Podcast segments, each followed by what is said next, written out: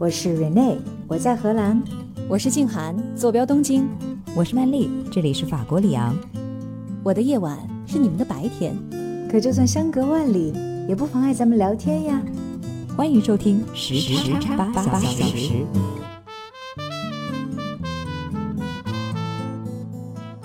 大家好，欢迎收听第三期的时差八小时，我是你们今天的主播，住在郁金香王国荷兰的 Rene。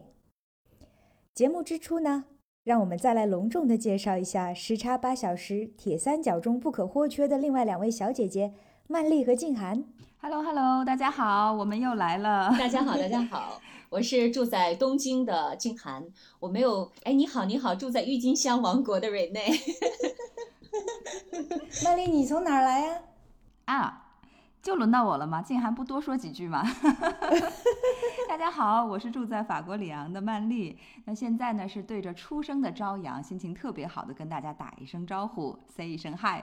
哎呀，你那是迎着朝阳是吧？我我们东京今天的天气特别的好。我今天中午出去走了走，然后吃了个午饭。所有的樱花都开了，大家都纷纷在树底下驻足，然后就拍那个樱花，很多的花全都开了，孩子们在这个樱花树底下在奔跑着玩耍着，所以今天是一个好天气，我觉得我们今天一定会聊得特别开心。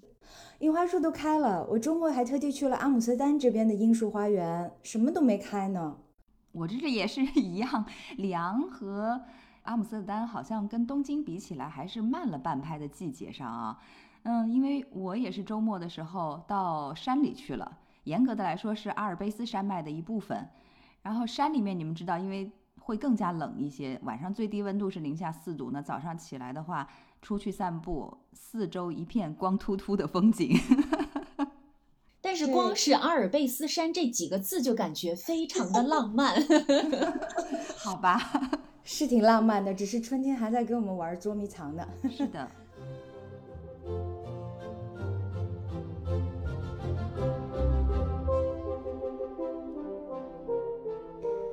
那么我们今天的节目呢，是要来聊一聊最近很大的一个八卦，那就是出走英国皇室、选择走向自由之路的哈里和梅根。尽管啊，自2018年两人的世纪婚礼之后，我们时不常的会在新闻头条中听到他们特立独行，甚至略显浮夸的做派，但将这个八卦真正推向高潮的是两人近期接受了美国著名主持人 Oprah Winfrey 的一场专访。访问在英国播出的时间是三月八日，当时哈里的爷爷，也就是伊丽莎白女王的丈夫菲利普亲王正在医院做手术。访问一经播出，可谓是给整个英国皇室丢了一个深水炸弹，因为在访问中，哈里跟梅根爆料出了许多的皇室内幕，而这其中呢，就包括了梅根指责英国皇室在种族歧视问题上模棱两可的态度。自两人结婚以来啊，英国小报针对混血的梅根经常会有歧视性的言论攻击。据梅根控诉，皇室对此始终表现出了极度冷漠的态度，甚至当他因此而出现了心理问题，并且向皇室求助的时候，整个机构仍然采取了不回应的态度。更奇妙的是，梅根在言语间甚至隐喻他们的长子 Archie 之所以没有被授予王子头衔。其实跟孩子的肤色有关。两周前的这场专访呢，据 CBS 电视台的统计，全球共有一千七百万人同时在观看。真正让梅根坐实了一年多来英国媒体口中 “Maxit” 的名头。这里呢，也是戏剧化的引用了英国脱欧 “Brexit” 的典故。究竟他们的这一场出走，是对自由生活的追逐，还是对皇室责任的逃避？今天的时差八小时，就让我们和你一起来吃吃英国皇室的那些瓜。哦，非常棒，Rene，以 上的这段播报非常的棒，是不是？是不是第一次干这个事儿？太不容易了，你们这真是个技术活呀，隔行不如隔山。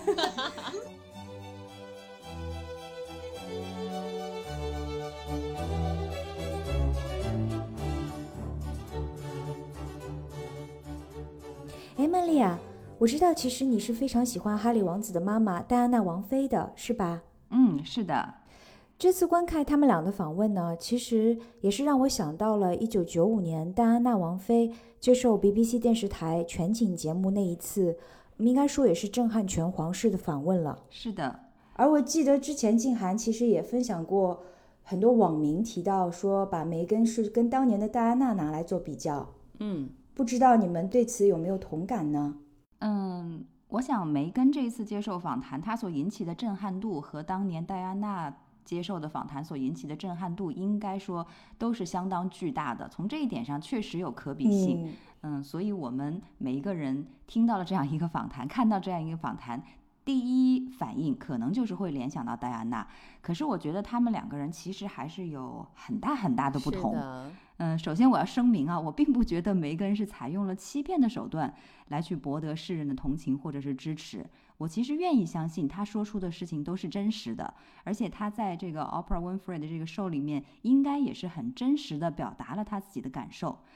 但是正是因为在这样的一个基础上，我得出的结论是我实在并不怎么喜欢他，因为因为他的所作所为，他的真实反应，其实处处都表现了他是一个很普通的人，只是恰好得到了王子的爱，嫁入了王室，所以被拉到聚光灯下，让大家都看到了他而已。嗯，静涵觉得呢？是的，我特别同意刚才你们俩讲的，就是说从梅根的角度而言，他觉得我这件事儿做的跟戴安娜很像啊，我们俩都是好像在皇室的这个家族里面得不到任何的帮助，然后我们就 turn into public 了，我们就 把我们所有的问题是吧，我们就只能让公众来帮我们解决了。但是呢，他和戴安娜，我觉得最本质的区别，这也是我看到的一个报道的一个角度，我很赞同，就是他们的目的是不一样的。他们俩可以说一个是舍，一个是得。谁是舍呢？是戴安娜。戴安娜当然了，我觉得她当年也是非常善于利用媒体当武器的，但是她其实也是自揭其短，她多么的伤心啊！那种在那种情况之下，她几乎有点同归于尽的感觉了。我觉得她其实是一种你对我的伤害，那我其实我没有办法了，我只能告诉公众这个事实是什么。但是呢，在她和查尔斯离婚之后，她也说，她说我会更早的找到幸福的。然后呢，他其嗯实也是继续的去，比如说去雷区行走啊，包括嗯继续的做很多的公益。但是梅根呢，我觉得他完全不一样，他的目的就是说我要得到这些东西，你们给我的关注不够多，你们给我的帮助不够多，你们给我的所有的东西都不够多，所以我觉得他就是好像拼命在往自己身上引流一样。但是呢，对，对吧？就是他虽然好像已经离嗯开了这个皇室了，但是呢，拼命的就蹭这个王室的热度，然后也这个慈善事业也是非常的一般平平，而且呢还出自传，还赚了钱，然后还要给自己买大 house。所以呢，我就觉得 说，这个本身他们的目的，包括他们其实已经为这个世界、为皇室、为这个世界，其实做的都不一样，所以很难把他们俩放在一块儿来去做匹配。我觉得我们所有公众的观感上来看，对戴安娜和对梅根其实完全相反的两个感觉。是的，嗯跟戴安娜相比，我认为梅根她根本就不是在同一个层次上的人，无法与之相比。戴安娜真的可以称得上是高贵，那她的高贵嗯之处呢，就在于她是一个具有奉献和付出精神的人，她更多的会去考虑别人的需求，她会照顾别人，而不是他自己。我看到报道说，戴安娜生前非常缺乏安全感嘛，所以对弱小的人会有一种特别的亲近。那她逝世以后呢，她的弟弟斯宾塞伯爵就把姐姐安置在了一个人工湖的小岛上面。那在岛的一侧呢，就放置有戴安娜的纪念碑，上面刻着她的一段话。她是这样说的：“帮助这个社会最软弱无助的人，是我最大的快乐。这是我生活的内容，也是命运的安排。遇到任何困难，只要你向我呼喊，无论我身在何处，我都将向你飞奔而去。哇，这段话说的太美了。嗯我看到这一段的时候，我真的非常感动。我觉得，因为我们是在对比梅根和戴安娜嘛，我觉得梅根她根本就达不到这个高度，至少她现在嗯没有达到这个高度。跟 Oprah 的这个访谈当中，就是说她嫁入王室，然后觉得王室的生活和她想象中的生活是非常非常不一样的。对他也是故作了很多的无辜相，就是说我在加入皇室之前对此是一无所知的，对吗？对这一点，其实我特别不买账，I don't buy it。哦戴安娜当年嫁人的时候是一个什么样的情况？她当年还不到二十岁，是的对对吧？她非常的年轻，那么她的嗯天真是可以理解的。那她不懂王室之间的冰冷，我们也可以想象。梅根呢，她是在三十七岁的时候才嫁给哈利，她之前还有过一段婚姻。你经历了人生的这么多起伏，那你在这个时候来跟我说我什么都不懂，我一派天真，我真的是完完全全的不能够相信。没有办法幸福哈。我是特别赞同嗯曼丽的这种说法的。呃，在梅根在这个和 Oprah 的访问当中，你们记得吗？她说过，我从来没有去 Internet 上面、网络上面去去搜过我的丈夫。她说，我所有应该知道的一切都已经在我面前了。我觉得 这个我们无法去考证说她这个说的话是真还是假。但是我觉得有一点就是在所有人在进入婚姻之前，如果你是一个比较成熟的一个人，你都知道你这个家庭，就更别说你嫁到的是一个皇室的一个家庭，那么肯定是有很多的心理准备和行动上的准备需要去做的，包括我觉得她好像在长期以来，就是在嫁进去之后，她的这个 protocol，就是说。所有的程序，皇室的应该让她做的这些事情，她都不想去做，就觉得这不是我的责任，我为什么要做这个事情？我觉得这个其实就好像是你戴着皇冠，然后你还不想承受它的重量，就是你有了这么多的光环，但是你还拒绝所有这个光环带给你的这个责任。我觉得这本身就是非常不负责任的。嗯，Do you think Mrs. Parker Bowles was a factor in the breakdown of your marriage? Well, there were three of us in this marriage, so it was a bit crowded.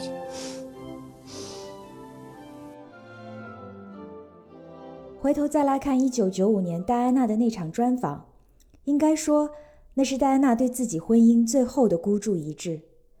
这也是因此这场专访被称为了王妃的复仇。在对话中，戴安娜最终承认了自己和马术教练之间的私情，并且呢，也是第一次在媒体和大众面前公开谈论了她和查尔斯以及卡米拉之间长期存在的三角关系。而相较于当年的戴安娜，今天的梅根却是带着深爱她的哈里王子一起出走皇室，这其中的原委又该如何品评呢？在法语里面呢，是有这个词是 ménage à trois，是吧？哎呦，这个词我都没学到呢，你又学到了。其实就是三角恋爱的关系。那在记者采访戴安娜的时候呢，就问她是否知情查尔斯跟卡米拉之间再续前缘。那她是很无奈的说：“嗯，这是一段三个人的关系，所以这段婚姻略显拥挤。是的，这句话太著名了，应该说是她那段采访里最著名的嗯金句。确实是这样。另外，我还查到，在戴安娜跟查尔斯订婚之初，卡米拉呢还单独的约见过戴安娜。她想干什么呢？据报道呢，是说当时戴安娜其实刚订婚的时候才十八九岁嘛，那卡米拉其实是想看一看这个年轻的女孩是怎么捕获了她深爱的查尔斯王子，并且呢也是想试探戴安娜，看是否可以在他们婚后继续跟查尔斯保持这种情妇的关系。嗯，当他们结婚了之后，我在也是这两天在看访问的时候，这个也是有史实资料可以查到的，就是说，其嗯实戴安娜在发现了她婚后卡米拉和自己的丈夫一直保持这种偷情的关系之后，她其实有一次她是 confront，她是去嗯呃去这个质问卡米拉说，你其实到底跟查尔斯是不是还保持这样的关系？卡米拉就回应她说，你有了一切。你有了所有人对你的爱，然后你还有了两个这么漂亮的儿子，那你为什么还要他？我觉得这个其实这个太伤人了。如果我是戴安娜的话，我永远都不会原谅 卡米拉的。嗯，好像这也是皇室的一个特别之处，因为查尔斯曾经也是对着戴安娜说出了这样的一句很无情的话，他说：“我拒绝成为皇室里面唯一一个没有情妇的皇储。他还说过这种话呢”。对，哎，我觉得说这个话特别无耻。哎，这个其实 根据我读的这个史料哈，也是查尔斯跟戴安娜一直都说我为什么要和卡米拉还保持这种联系，他的一个借口就是所有的王子都是有情妇的，那我有什么？我有个情妇有什么大不了的？他其实一直拿这个当借口。所以从这一点上来看，其实梅根还是特别幸福的，他有一个特别爱他的哈利，基本上对他是言听计从。我觉得梅根其实真的比戴安娜要幸福太多太多了。是是是，哎，但怎么你说到这里，我又忍不住的想要吐槽了呢？请说我想戴安娜的采访其实她从头到尾流露出来的一种情绪，她所诉说的都是她对生而为人的一些最基本的幸福的渴求，无关嗯王室与否。就是说，哪怕她这不是在王室里面，她也只是希望她能够完全拥有她的丈夫。能够和她的嗯丈夫相亲相爱，这是无论是一个平民还是一个王妃，她心里面都非常渴求的东西。但是我觉得梅嗯根她的访谈里面，其实她抱怨的是有一些王室的权利，她并没有得到。那如果是落在一个平民家庭里面，这些东西根本就不在讨论范围之内。所以我觉得嗯她梅根还是很有针对性的是的，是的，梅根其实是有一个非常非常爱她的丈夫，可以说是嗯她指哪儿打哪儿的一个丈夫。说咱们离开皇室吧，好，跟你走；说咱们搬到美国，好，跟你走；说咱们出去，对，呃，这个爆料吧，好，跟你一块儿。在一个婚姻当中，其实最最主要的不就是你的另一半吗？嗯他跟你的关系到到底怎么样？如果我觉得对于梅根来说，她真的不在乎这个皇室的家庭能够赋予她些什么，她最在乎的就是她的 core family，也就是她的这个核心家庭，她的丈夫、她的孩子，他们之间怎么样？如果她真的只是在乎她老公对她的爱，就她已经得到了，那她不会像现在一样觉得她永远无法得到满足。但是呢？这个戴安娜不是的，她的丈夫其实本来就是她的痛苦，所有这一切痛痛苦的来源。她没有一个人来保护她，没有一个人来帮助她，在她皇室当中，她是太孤独了。唯一一个可能可以帮助她的人，离她最亲近的人就是她的丈夫，但是就是这个人背叛了她。所以我觉得戴安娜当时的接受采访的时候的那种心情和梅根的这个访问的心情，肯定完全是不一样的。其实她种种行为都表明，她其实要的不仅仅是这么一点，她要的是全世界。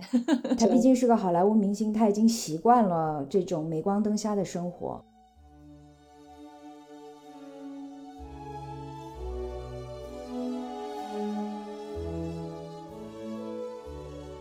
皇室成员因为各种大大小小的原因离开皇室职责，甚至自力更生的事例，其实也并不罕见了。但这一次哈里与梅根的选择会引起如此的轩然大波，应该说也跟他们俩自身所带的光环和流量有关吧。哈里是戴安娜一世留下的小儿子，曾经也是桀骜不驯，而今呢，遇到了本已小有成就的好莱坞明星。在 Black Lives Matter 的时代，拥有一半非洲裔血统的梅根，也被许多的年轻人视作了标志性的人物。二零一八年五月，全球有近三千万人收看了两人在温莎古堡举行的婚礼。当传统保守的英国皇室碰撞到了自由至上的美国明星，好像之后出现的各种不和谐，也并不难以想象了。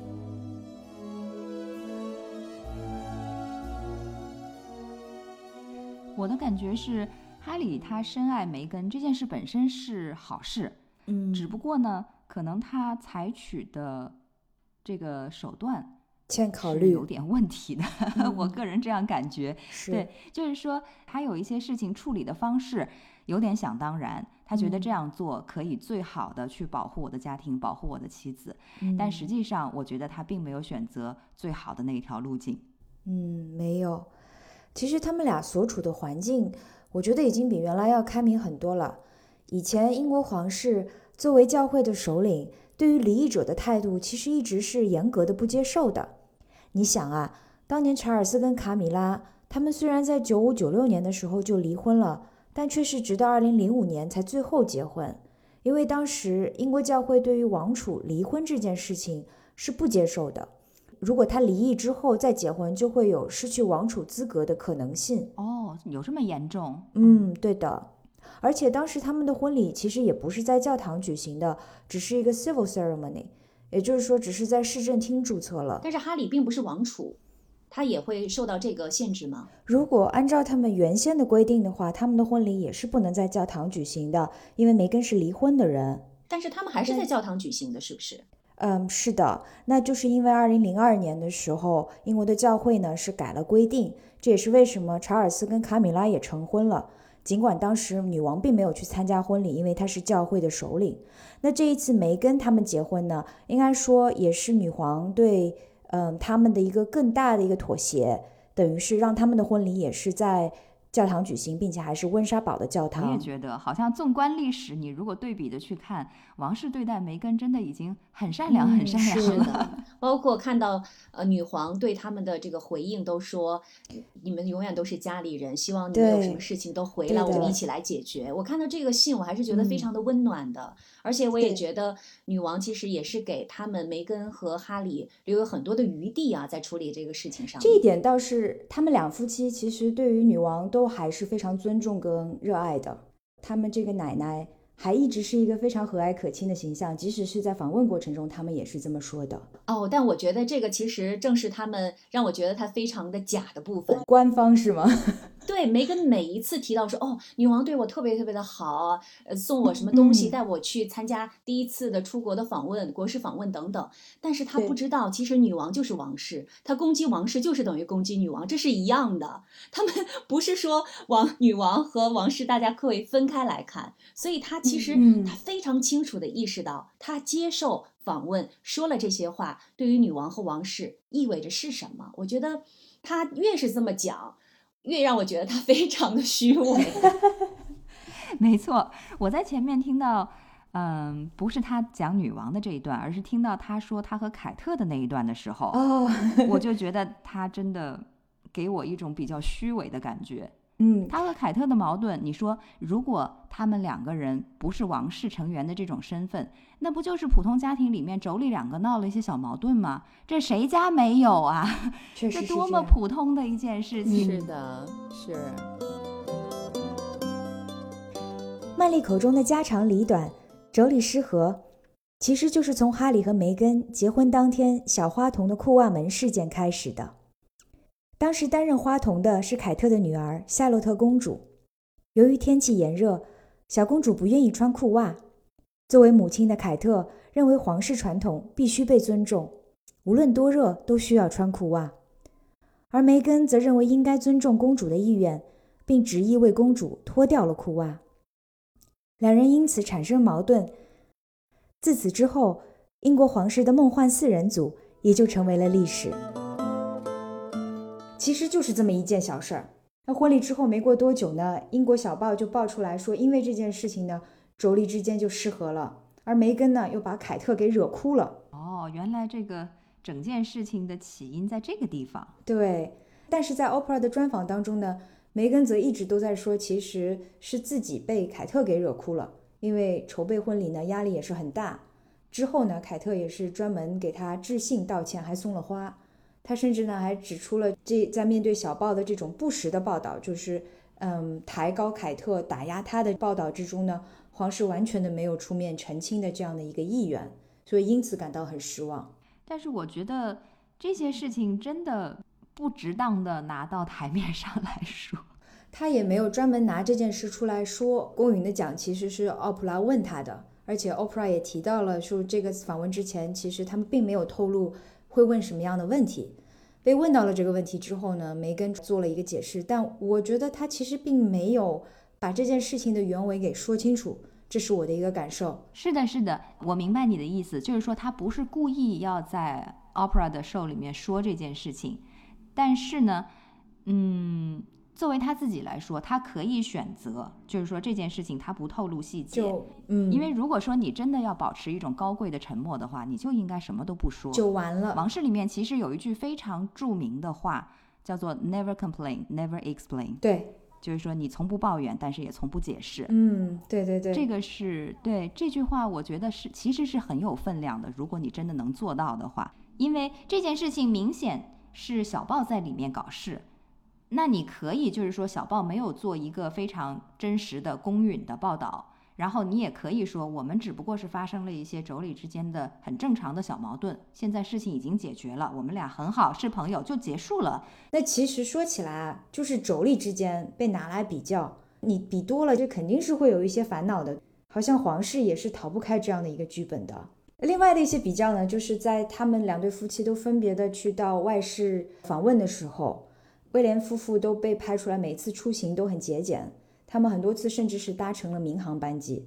而哈利跟梅根呢，每次进出必是专机。哦，对，就之前嗯威廉和凯特他们在做呃民航，或者有的时候还好像是不是还做过廉价航空啊？我记得有一次新闻报道当中，总之呢是非常的低调，这个比较节俭的这样的一个风格。有人还说说，哎呦，这太假了吧？你这不就是惺惺作态吗？就是要向那个公众赢得好感，说你就是特别节俭。但是不管人家是故意的，还是说我只是做这个姿态，如果能把这个姿态做一辈子，我觉得那就是他的为人呢，他就已经做到了这一点呢。那你没有做到，反而说人家惺惺作态，然后天天出行都是私人飞机，然后安保需要花那么多的钱。相比而言的话，我觉得威廉和凯特的举止是更加合宜的，更加得当的。嗯，包括刚才你提到的，就是说他们妯娌之间产生了一些矛盾，别管是谁的错吧。如果说凯特她愿意去送花并且道歉。至少表现出了她的这样一种风度，她的大度，就是说我愿意让一步，对吧？哎呦，我听下来呀，我觉得梅根的情商太低了。我觉得曼丽 更适合去做王妃，情商是很高的。可惜没有机会了，那个重量我还带不住呢，脖子要断了。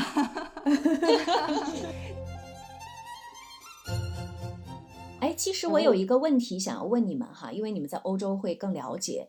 如果这个类似的事情发生了，英国皇室会出来做一个，比如说声明吗？说啊，这个事儿其实不是怎么样的，还是说其实英国皇室不会参与到这么细致的呃问题的解释当中？可能这个事儿就是小报闹一闹，然后这事儿就过了。我觉得刚才的那句话应该可以很好的解释，就是 never complain, never explain。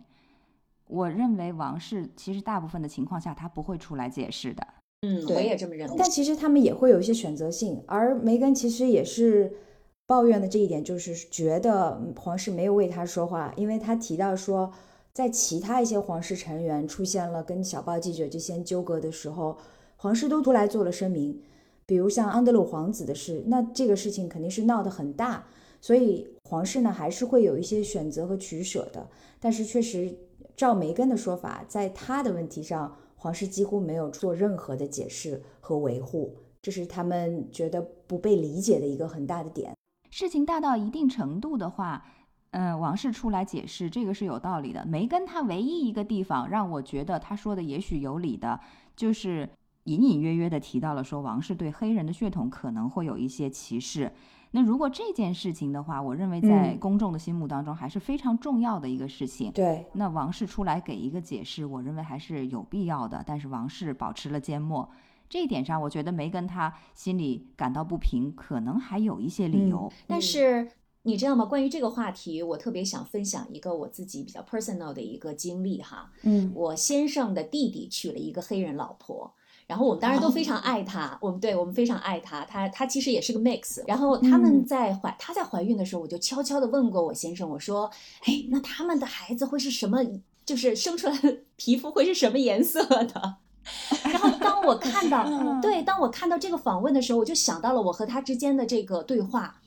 你知道，我还跟我的这个就是我先生的弟弟聊过，我说：“你有没有想过，那你你生出来的孩子可能跟你的皮肤的颜色不是很像？”然后他说：“我觉得这非常酷啊。”他说：“因为他爸爸就是是亚亚裔嘛。”他说：“我跟我爸爸长得也不像啊。”我觉得这是一件非常酷的事情啊。就是有的时候，你知道家里人说一两句这样的话，我们可能只是好奇，并不是带有歧视，并不是带有恶意。看到了我的这个小侄女，她真的特别的可爱。然后她真的生出来之后，我们就。不关心她到底是什么颜色的这个肤色了，因为她就是她，对不对？她有她的名字，她就是她本人，我们就特别的爱他。然后回到那个 英国皇室，我心想说，他们在整个的这么多年的历史以来，几百年以来，真的可能这是头一次的一个混血的孩子，也许他们就好奇这个肤色呢，这有什么大不了的呢？是的，其实就是人家在讨论这件事的时候，他心里的这个念头，他的动机是什么很重要，我们却无从得知。所以也不太好判断。嗯，公平来讲，我能够理解为什么种族问题在现在的皇室会变成这么大的一个争议。那在梅根之前呢，皇室遇到的最大的问题可能就是离异者了。但他的出现确实使得种族从一个假设变成了一个真实存在的问题。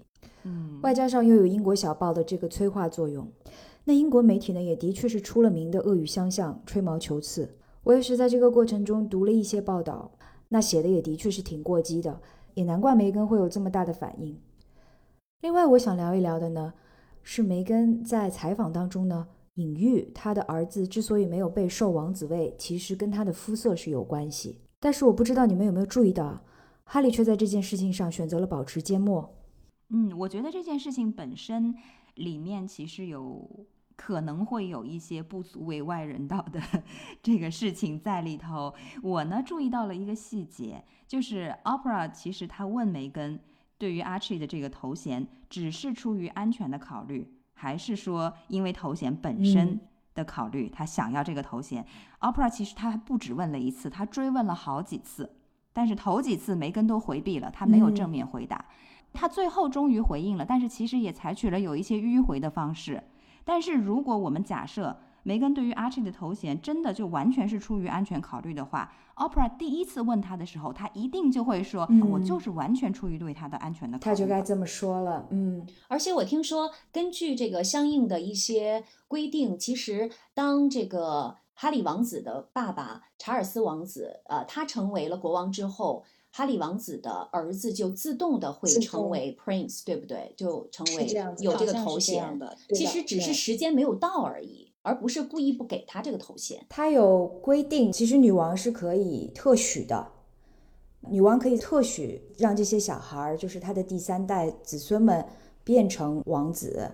照梅根的说法，在他的小孩儿 Archie 出生的时候呢，女王没有给出这样的一个特许。嗯，但实际上是没有违背程序。没有。如果女王这么做了，是一个 mercy，就是。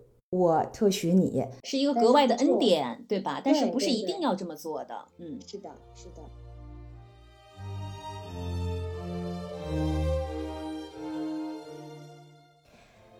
当我们把梅根在皇室的经历与戴安娜做比较的同时，我们又想到了另外一个非常著名的人物——辛普森夫人。而说起辛普森夫人，则不得不提英国皇室历史上。只做了不到一年时间皇位的国王爱德华八世。爱德华八世是现任女王伊丽莎白的叔叔，在他在位期间呢，他就曾经因为爱上了一个不该爱的女人而被迫放弃了自己的皇位。此后的一生，他都为此感到无尽的遗憾。晚年的时候，他经常早起爱抚那一个曾经代表他国王身份的书信盒。以此来纪念他作为英国国王的那段短暂的历史，而那个令他失去王位的女人，正是美国人 Wallace Simpson，辛普森夫人。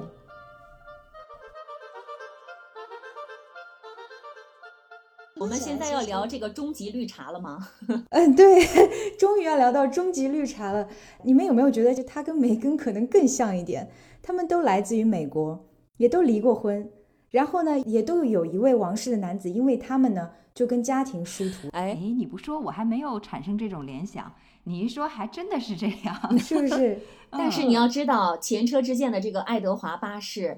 他娶了这个辛普森夫人之后，可是肠子都悔青了，就不知道我们的对哈里王子会不会也会是这样的？因为据说史料啊，这个我没有很严格的去考证过，因为八卦 八卦，我们接下来只说温莎公爵夫人，也就是这个辛普森夫人的八卦哈。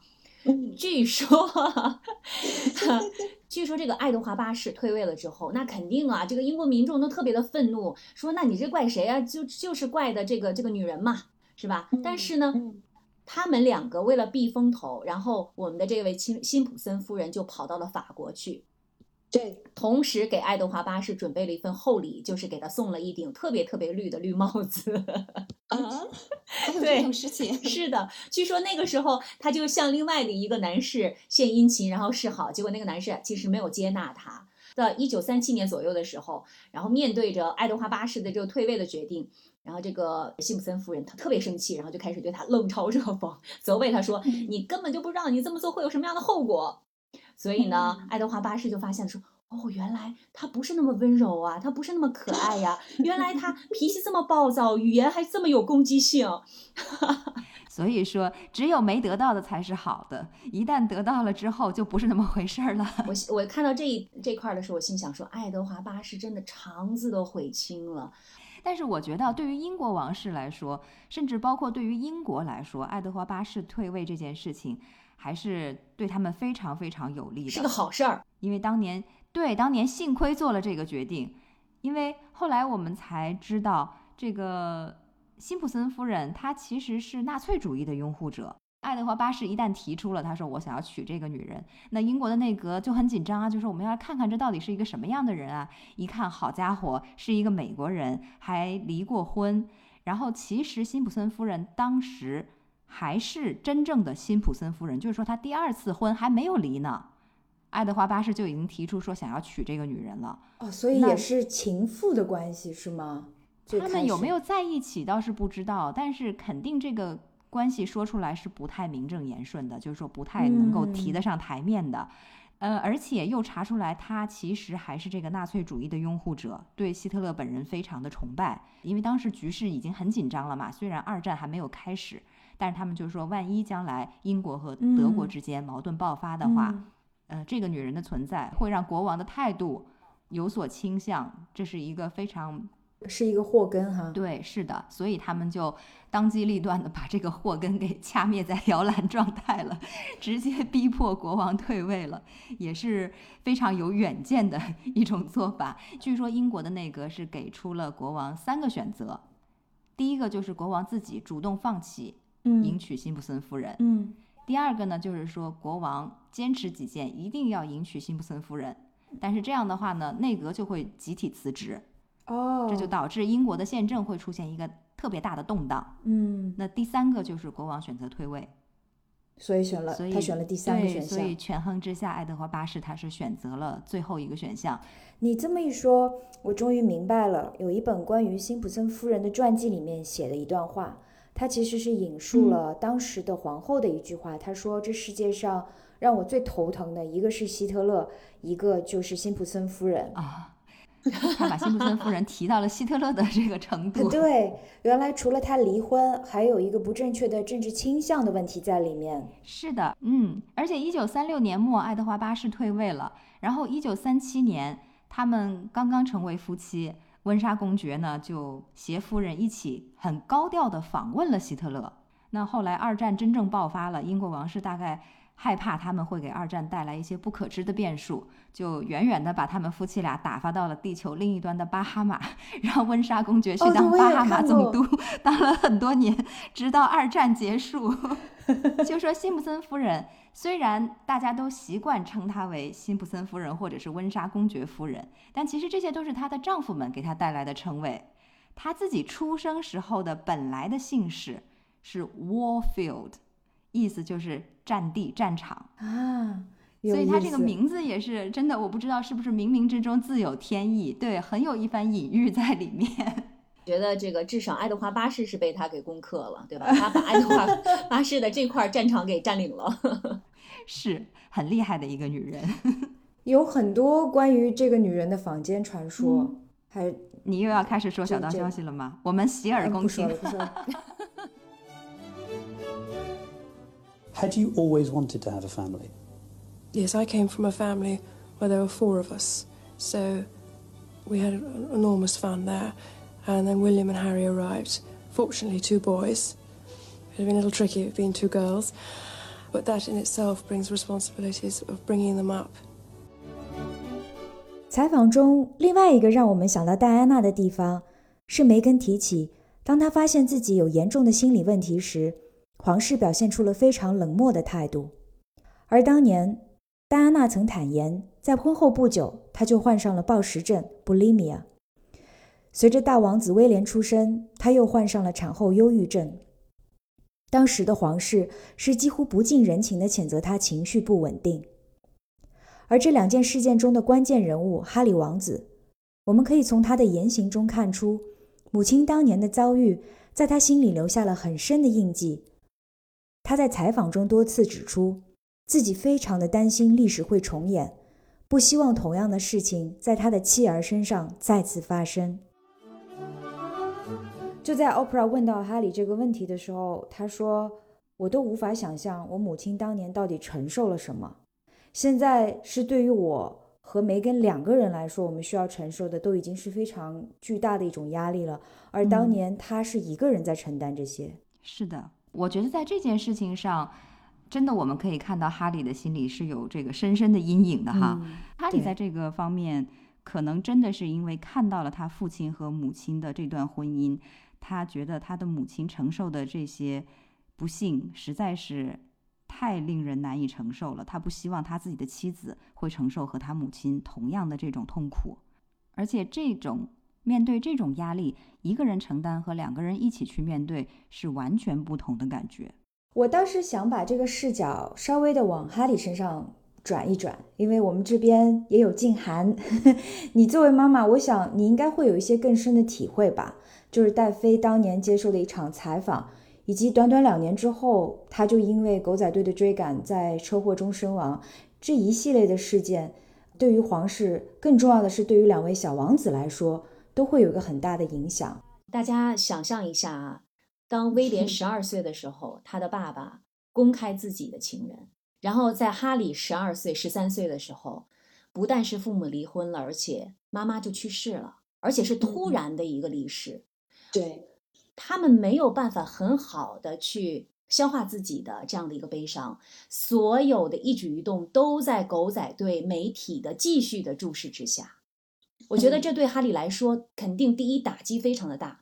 他曾经说过：“说我十二岁那年就失去了妈妈，让我封闭了所有的感情，不但影响了我自己的生活，影响了我的工作。”他甚至说小报毁了他的童年，对吧？他就回忆，他说他是跟在戴安娜棺木后面。他说他刚刚妈妈刚刚去世，他得跟在那个棺木的后面，然后有几上千个人在围观，还有很多人在电视前面看着我。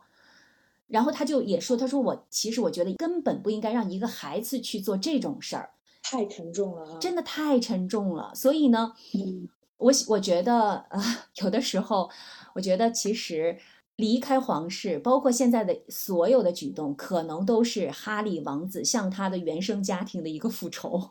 我有时候觉得他是一个 一定会做的事情，好像这是他一生必须对必须会完成的一个议题。因为我们可以想象，就是他所有的成长的过程当中，他十二岁的时候、十几岁的时候是最叛逆的时候，但是那个时候，所你说他向谁倾诉，他所有的一举一动都在公众的注视之下。所以我觉得，在如果有这样的一个认知的前提之下，他对皇室的环境肯定是有一个很大的一个不安全感的，对吧？嗯啊，而且你们知道吗？你记得吗？就是哈利在年轻的时候非常非常的叛逆。嗯，他特别的叛逆，比如说什么吸毒啊，然后去夜店呐，然后就是制造各种各样的一些，嗯，对吧？trouble 出来，但是呢，大家都对他，公众对他非常的宽容。嗯，我觉得哈里的身体里有很大的一部分，他想做一个普通人，这也是我在读这个呃资料的时候看到的，因为他在军队里生活了十年，然后他自己说过，他说我那时候特别年轻，我特别特别的开心，因为在军队里。我就是一个普通的军人，我不是王子。他说我特别喜欢我在军队当中那种生活状态。嗯，呃，我觉得其实能看出来一点，哈里对他的这个王子的身份其实是有有所抵触的。嗯，所以呢，我甚至有一种想法，如果哈里不想离开皇室，多少个梅根也没有办法让他离开皇室。所以可能梅根只是那个催化剂，或者是那个 trigger。给他开了一扇窗，给他了一个一个催化剂，让他往前走了这一步。那你想啊，如果他觉得自己最爱的妈妈在这个地方都得不到幸福，他又怎么觉得我能在皇室得到幸福呢？所以呢，当我觉得他就会自然而然的把戴安娜所有的这些不幸的经历都投射到自己身上。所以那离开皇室，我可能就可以找到幸福的生活了。所以当我看到他们小的时候，然后。跟着这个棺木一起走，然后那么那么多的这个摄影机都在照着他们，然后他们的那种状态和生活，我真的觉得我的心真的都要碎了。我觉得他们俩挺不容易的，就是威廉和哈利他们所有的成长经历真的都很难。对，是的，仔细想一想，其实孩子真的是最可怜的。但是这样比起来的话，威廉其实他就比哈利确实是显得。更加像一个成年人，对有担当的样子，对，可能那这个也跟他们两个在王室中扮演的不同角色有关吧，因为威廉是第三个顺位继承人，是的，而往往次子的话就可以天真和浪漫很多，也可以有很多自由选择的可能性。其实从这个角度上来说，哈利已经比威廉要更加幸福一点，或者说更加幸运一点，有更多选择。对，因为他没有那么沉重的责任背在肩膀上。对。哈利其实，在访问中有两句话我印象很深。第一个是他说他自己这么多年作为皇子，其实是被 trap 被困在了这样的一个环境里面。嗯，然后问到说你觉得你的哥哥呢？他说我觉得他也是，并且是不自知的情况。那我觉得哈里说的这番话就显示出来他他对于自由的这种向往。是的，但与此同时，他其实也没有意识到。威廉身上背负着比他大更多更多的责任。是的，而且我在看他们的这个纪录片的时候，我也发现这俩哥俩的性格特别不一样。当然，这个对威廉从小就会就被大家寄予厚望嘛，他一生下来，大家就说说这个生下来的是王储，对吧？这是未来的继承人。所以呢，他在公众面前一直是呃也比较稳重的这样的一个形象。我看他们小的时候，你知道吗？威廉就特别的乖。然后第一次妈妈送他去上幼儿园的时候，他就。他看了那么多的长枪短炮的那个摄像机对着他，但是他还是跟大家招了招手。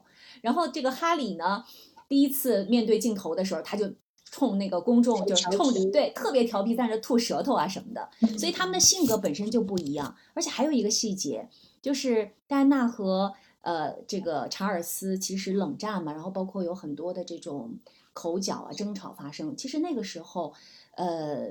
就是威廉已经很大了，大概已经九岁十岁了，其实已经比较懂事儿了。所以我觉得他其实对于妈妈的这种体贴会更多一点。我看到一个细节，这也是一个真事儿哈，就是戴安娜在卫生间里面哭，然后威廉就特别贴心的从卫生间那个门底下就把那个就是纸巾给她递进去，说啊，妈妈别哭了。哦，好暖呐！啊，是的，就是我想这些，当然因为他的年龄的关系，我觉得他可能会更明白一些戴安娜所经历的这这这些内容，包括我觉得，因为他年龄，妈妈对他的陪伴和对他的影响可能也不一样。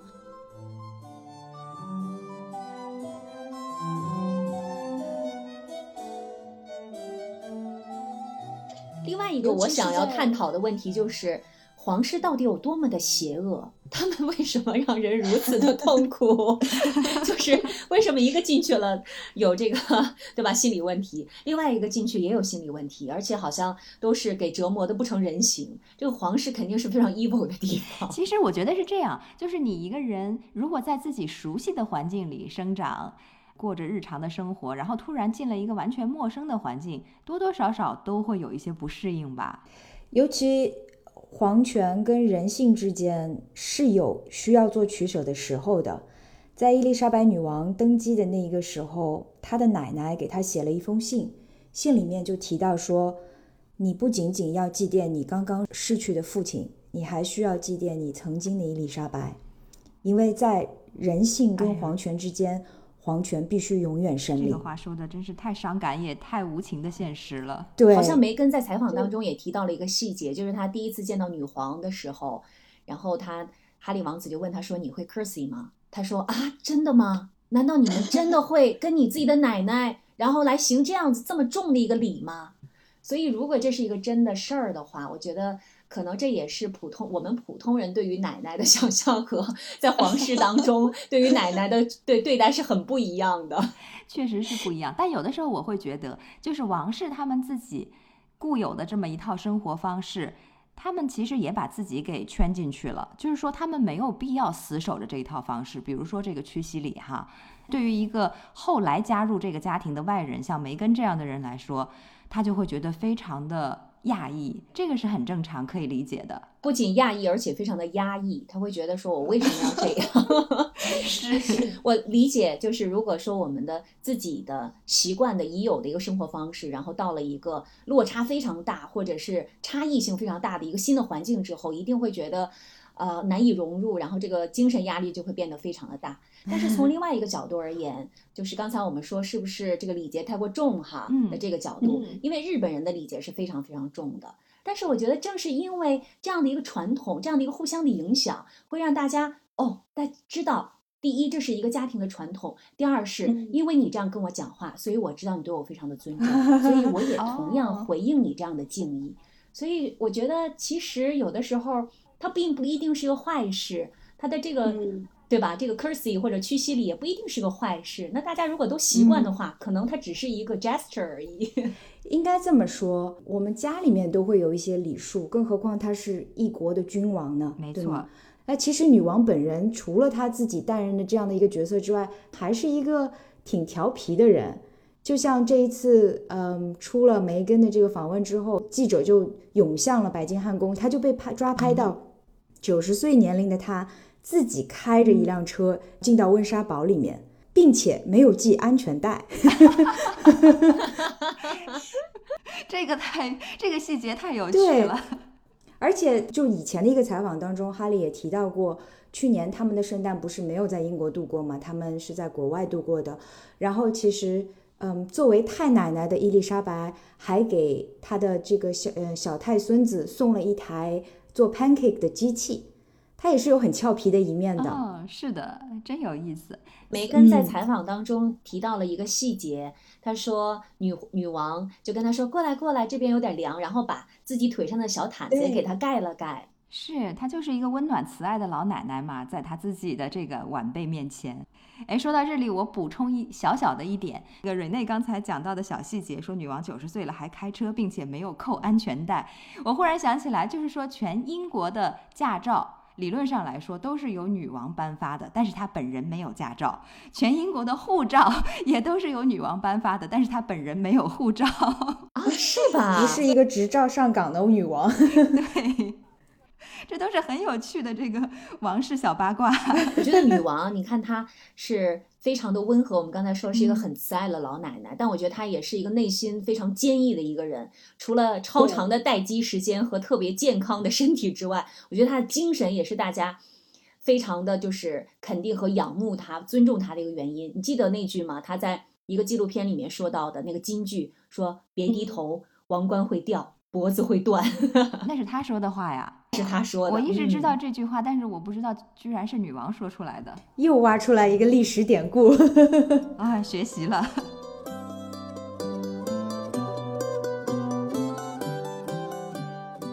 Is he taking your calls now? Yeah, yeah, yeah. He is um, trapped within the system, like the rest of my family are. my father and my brother, they are trapped. They don't get to leave. And I have huge compassion for that.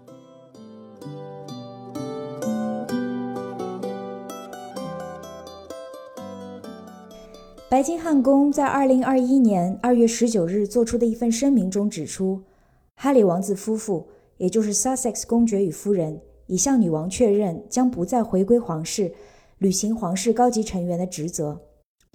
因此，随之而来的呢，是皇室将全面的停止继续向他们提供安保。梅根在访问中指出，哈里王子本人经常收到死亡威胁。作为妻子的他，曾经致信皇室机构，请求至少能够继续保证哈里的人身安全，但皇室并没有对此给出肯定的回应。皇室是宣布了要终止对他们生活上的经济支持，其中呢也包括了安保。能够看出来，其实哈利对这件事情还是有一些些的微词的，还说不是因为戴安娜当年留给他的一千万英镑的这个遗产，他都不知道怎么样来负担整个家庭。一千万的英镑，他们到底有多少东西要负担？我听了这个话的感觉是，哈里他毕竟是一个从小就被王室呵护着长大的一个孩子，襁褓里的花朵。虽然说他有很强的这个独立自主的决心，但是我认为他真正的独立自主的能力，尤其是在经济上独立自主的能力，可能还有所欠缺。是直到现在才真正需要去探索这件事情。对，就是他在精神上可能想要离开王室，去寻求自己的自由。嗯，但是他在现实的生活当中，嗯，又不太能够真正的离开王室。比如说他在寻求王室的保护，然后包括他在家庭里面感受到了这种责任的重压的时候，他会想要去寻求王室的帮助，想要人来帮他解决问题，而不是自己去解决问题。那其实，在皇室成员主动决定了归野山林的情况下，那你们会觉得皇室的这个做法不近人情吗？就切断了他们的经济来源。我想，我们其实也可以做一些些的展开。为什么呢？因为我们现在三个人居住的国家当中，其中两个还都是各自有自己皇室的。哎，对呀，我就突然成了少数派皇室。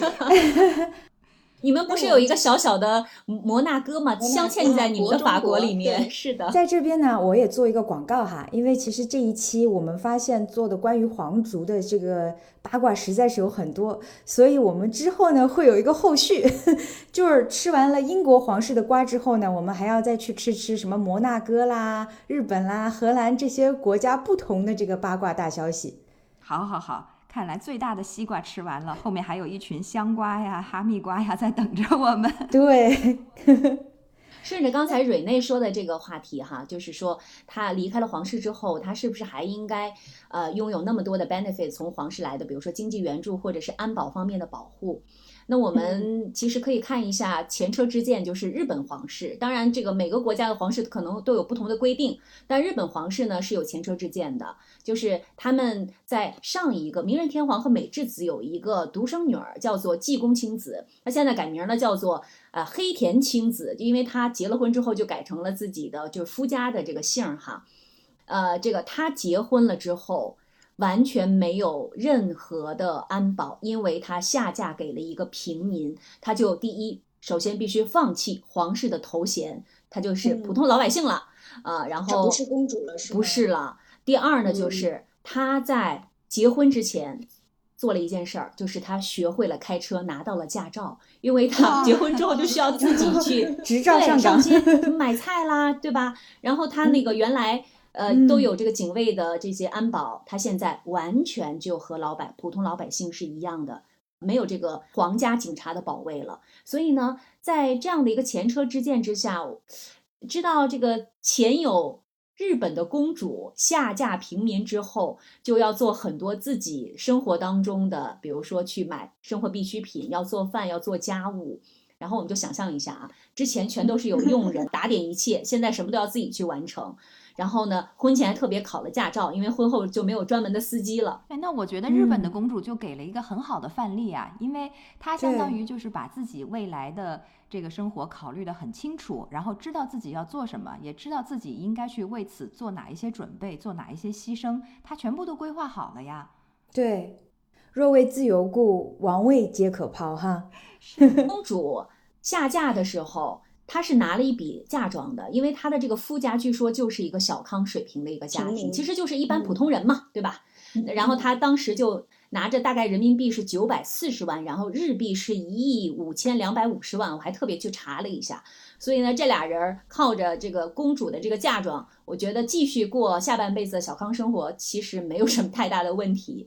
但问题就是，如果你还想过皇族一样的生活，那肯定是没得比了，这个是不可能的了。嗯，是。所以就是说啦，我们再返回头来看哈里，他既然是自己主动和梅根提出要离开英国王室，那他们就应该主动的承担这个经济上。负责自己 生活费的 这样对吧？一种对呀，一种责任，这自己养活自己，这不是很明显的事情吗？还需要再多说吗？并且他又不是空着手从王室离开的，嗯，王室还给了他们那么多钱呢，并没有克扣他们。说起来，哈里跟梅根其实是对生活的这个奢华的要求是很高的，因为他们婚后就最开始是跟呃威廉和凯特，就他哥哥夫妻俩是共同去分享肯辛顿宫，也就是当年他们妈妈的寝宫。但是结婚以后，他们就离开了肯辛顿宫，嗯，然后住到了皇家的另外一处别墅里面，然后光这个别墅的装修费用，当时就花了超过两百多万英镑。当皇室决定切除他们的经济来源之后呢，是要求他们返还二百四十万英镑的这个装修费。事情比较有意思，秋后算账，就是说已经帮他们付出去的账，在追讨。这个稍微有一点点 过了。对，但是就是说，自打他们独立出去了以后，不再管他们，这个真的是非常的名正言顺。那我想，羊毛出在羊身上，这些都是纳税人的钱。如果你是不是作为公职人员在服务于大众的话，因为你而支付的这部分费用收回来，其实也是也可以说是情有可原的。感觉他们挺狡兔三窟的话。这个要么就在英国，要么在就在加拿大，然后还在加州买了大房子，是也是奢华级别的别墅，嗯，而且好像我看到 Oprah Winfrey 跟着 Megan 去参观他们的那个小鸡舍，对，有个小农场，嗯，是，所以我觉得 Harry 第一，我不知道他的这个安全状况是不是有那么令人担忧，他一定要有安保。第二，即使确实如此的话。他也应该自己来想办法解决他的这个安保人员的费用。对，我觉得安保肯定是这样，因为照他的说法，他自出生以来就已经是 inherent risk，就是他天生就自带了这样的一种危险。因为作为皇室嘛，之后呢，也是因为小报挖出来的消息呢，使得就是他们家的具体的地址是被暴露在公众的面前了。于是呢，他们认为这种威胁就变得更大。那安保肯定是需要的，只是说谁来出这个安保的钱，那就是另当别论了。哎呀，我觉得他们俩离开，肯定就是因为在这儿不好嘛，然后未来的未来可期嘛，所以才才离开嘛。权衡利弊之下啊，我出走更好。但是现在出走呢，一件事儿总有两面，一体两面。就是你现在虽然拥有了自由，但是你可能就没有这个安保，也没有一些稳定的来自于皇室的经济来源了。而且现在他们两个在英国国内的口碑下下跌成这样，这个我觉得自从好像梅根开始闹事儿之后，卡米拉的受欢迎程度都已经上去了。卡米拉简直是喜出望外。对我还看到一些小报消息说，卡米拉之前是。英国皇室当中最有经验的，就是针对比如说最不受欢迎的人，然后他是最有经验的，怎么来应对？好像两相比较之下，现在卡米拉的受欢迎程度已经上升了。据说哈里的受欢迎程度现在和卡米拉的差不多齐平，然后最差的就是梅根在垫底儿。所以你说，在这样的一个前提之下、情况之下，哈里作为一个英国人，然后去到美国去，没有朋友，没有家人。然后他连这个原来的他非常珍重那个军队的头衔也没有了。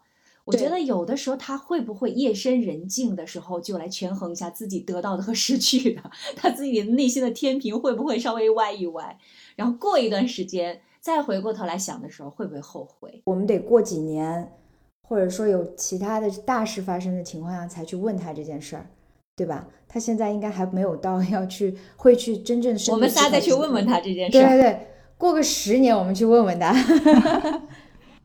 但我觉得，其实他现在已经自觉不自觉的流露出来了，他对王室的这种依赖。嗯，有一次他去接受了一个采访，哎，你们知不知道？就是英国有一个蛮著名的主持人，一个男的小胖子，James Corden。对对对，就是有一次哈利接受 James Corden 的采访，James Corden 是。呃，租了一辆大巴，旅游观光大巴，对，过来接他。对，然后 James Gordon 问他说：“你上车有没有带零钱啊，还是什么？就诸如此类的问题。”然后哈利就说：“他从来没坐过巴士。”对，说我们王室是从来不带现金在身上的。但那个时候他已经离开 王室了，对不对？那个时候他已经离开王室了。这录像就是最近这段时间刚刚出来的。对，就。他到了 L A 之后，然后小胖子麦丽口中的小胖子还，对我记得还在这个双层巴士的上面给他准备了那个 English tea，对不对？然后还打翻了。对，clink clink clink 在那里喝那个茶，那个确实他会留恋的吧？我想，毕竟是他家人。而且他不但是留恋，他还在和这个 James Gordon 在说话的时候，他还说了，就是我永远是王室的一员，因为他自身的这个血缘关系摆在这里，这是切不断的。所以他和王室之间千丝万缕的联系，这个无论如何都还会在那里，都还会在那里。对，嗯。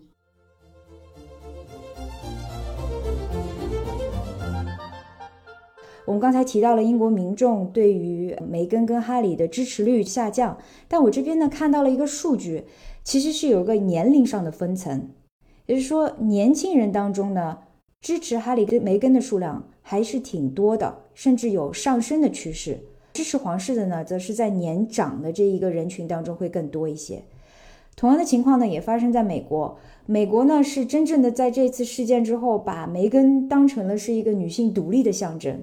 我怎么突然想到了一句话？你们这些年轻人啊，too young, too simple, sometimes naive，这样说很好。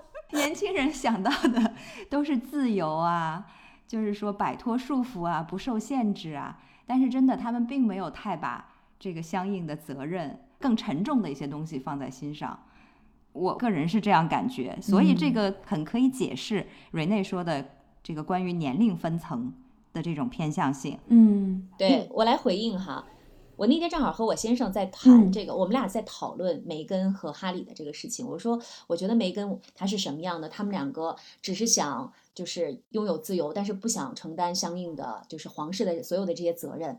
然后他说：“你不觉得这特别像千禧一代吗？”嗯，我说。哎，好像还真的是这样。他说，千禧一代就是说我生来我就是要拥有这些，但是所有要拥有这些付出的那些责任我都不想要负。我说哦，但是虽然梅根好像并不是千禧一代，但是他好像拥有了千禧一代的这个特点。所以刚才你说的，在这个民调当中，年轻人对他比较支持，我觉得这个跟年轻人现在的自己的价值观也是非常符合。嗯。刚才引用领导的话说，年轻人 too young too simple sometimes naive，是开个玩笑了，并没有指责年轻人的意思。嗯，我只是觉得，就是人在年轻的时候，大多数还没有走到人生历程里面，能够去非常清晰的体会到生活重担压力的那一段。嗯，所以 naturally 我们就没有办法去强求他们对于做事情的周全性啊，对于他们自身该有的责任担当，会有一个多么深刻的理解。想想我们自己二十多岁的时候。也正是无忧无虑、挥洒青春、爱放纵、爱自由的年纪，其实我们都是从那个时候过来的，所以那种心情还有状态，应该说非常理解。这个年龄段的人最向往的就是完全的自由，但是最容易忽略的呢，大概就是和自由相伴生的那种责任。对，这个我非常同意。是，要是让我来做一个总结的话，我会觉得，就是梅根她其实是一个特别普通也特别典型的平凡的人。应该说他很有上进心，他在努力的往上爬，他想要得到更多。那这其实也无可厚非，因为作为一个普通人，我们都是这个样子的。但是呢，你想得到的同时，你要承担相应的责任。嗯，那在这种情况下呢，他和哈里选择离开王室，说不定是他的一个非常明智的选择。艾丽，你记得刚刚我说过，呃，据我的观察，我觉得哈里他自己就想做一个普通人。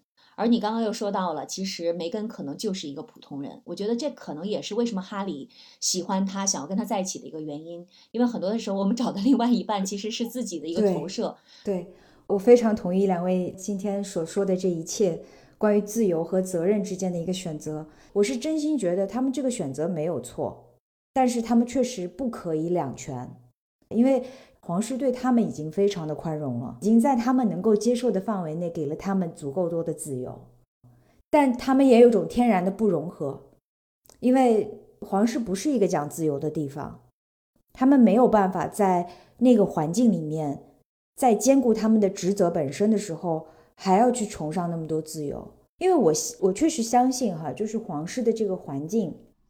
是会想要让人逃走的，嗯，尤其对于像戴安娜跟梅根这种有自由叛逆精神的人，他们不属于那个环境。是这点我完全同意，他们都是其实都是很有自己的想法、有自己的主见，就很有个性的人。对。然后王室这种地方，因为它很刻板嘛，对，他要遵守很多的规则。所以它其实是把人束缚住的，是圈在一个圈子里面的。对，就是把两个不属于一个地方的人硬凑在那里，也激起了哈利，因为其实哈利也不属于那里。但我不同意再把自己的想法强加给自己的家人嘛，就他觉得每个人都跟他一样，向往自由，真的是欲戴皇冠必承其重。但怎么说呢？我觉得也应该给他们一些 benefit of doubt。也许他们在有了更多的心灵的空间之后，就像他们现在搬到了 L A，回到了梅根所熟悉的环境，或许他们也会有空间去做有意义的事情。因为自从他们离开皇室之后，他们成立了自己的慈善基金会，是以他们的儿子来命名的，叫 Archwell，是的，对吧？对。那哈利其实，我是深信他还是会坚持走他母亲走过的那一条关于慈善的道路。当我看到他曾经在非洲的时候重走他母亲扫雷的那条路的时候，我就觉得就好像看到了一个翻版的戴安娜吧。所以我相信哈里本人还是一个灵魂自由的人，不然他也不会选择出走皇室。我是希望他们两个人在最终获得了他们所向往的自由之后，能够通过他们自己认为的对的方式，去实现戴安娜当年那一个希望帮助世界、帮助世界上最脆弱的人的遗愿。是的，是的。我刚才听到你这种说法，我觉得也是突然之间。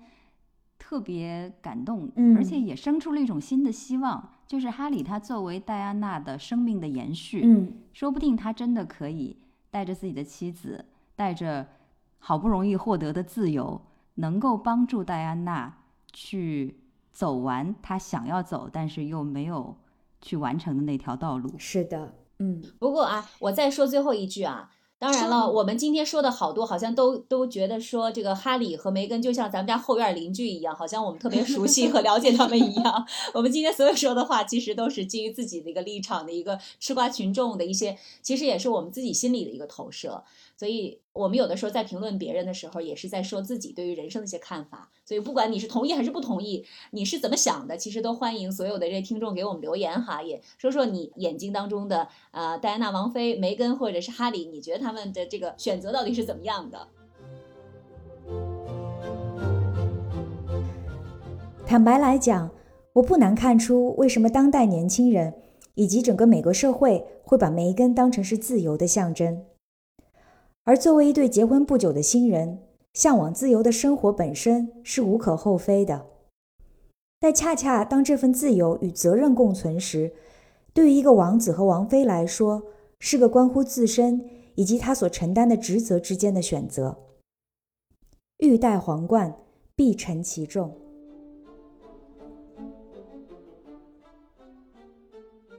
I think every strong woman in history has had to walk down a similar path, and I think.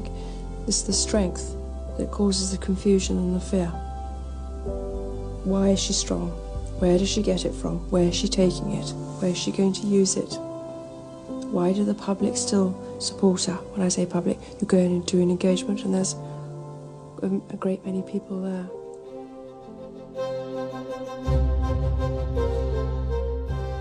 二十六年前的采访中，记者问及自己是否会成为王后时，戴安娜说 不会，我只希望成为人民心中的王后。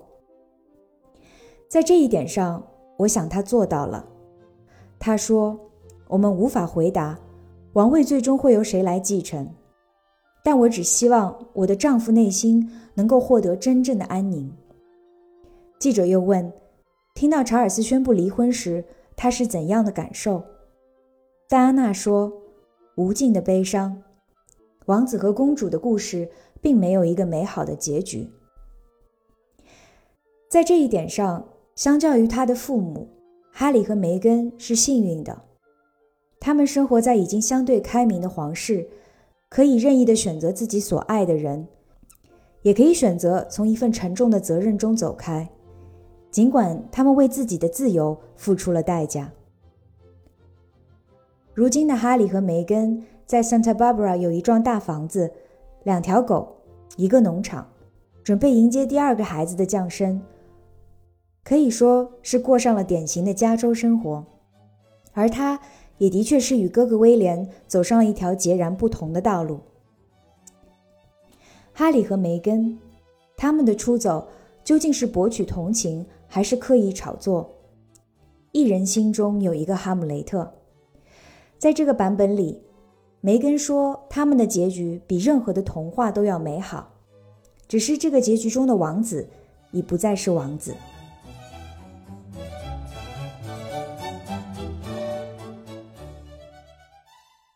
好啦，我们这一期的节目又聊得差不多啦。美好的时光总是如此的短暂，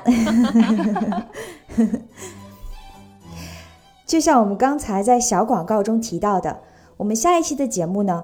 还是会围绕着皇室来展开，只是这一次呢，我们会把眼光放到更大的世界，去看看世界上其他皇室当中发生的那些好玩、有趣，并且呢又值得我们深思和探讨的大大小小的事情。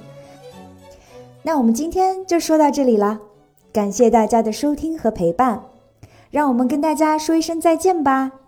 好的，希望各位能够在这个幕后的时间啊，给我们踊跃的留言。嗯我是曼丽，我在里昂，期待和大家再次相逢，拜拜喽！我是静涵，我在日本，大家拜拜喽，下期再见。我是住在郁金香王国荷兰的 Rene，时差八小时，我们下期再见，拜拜。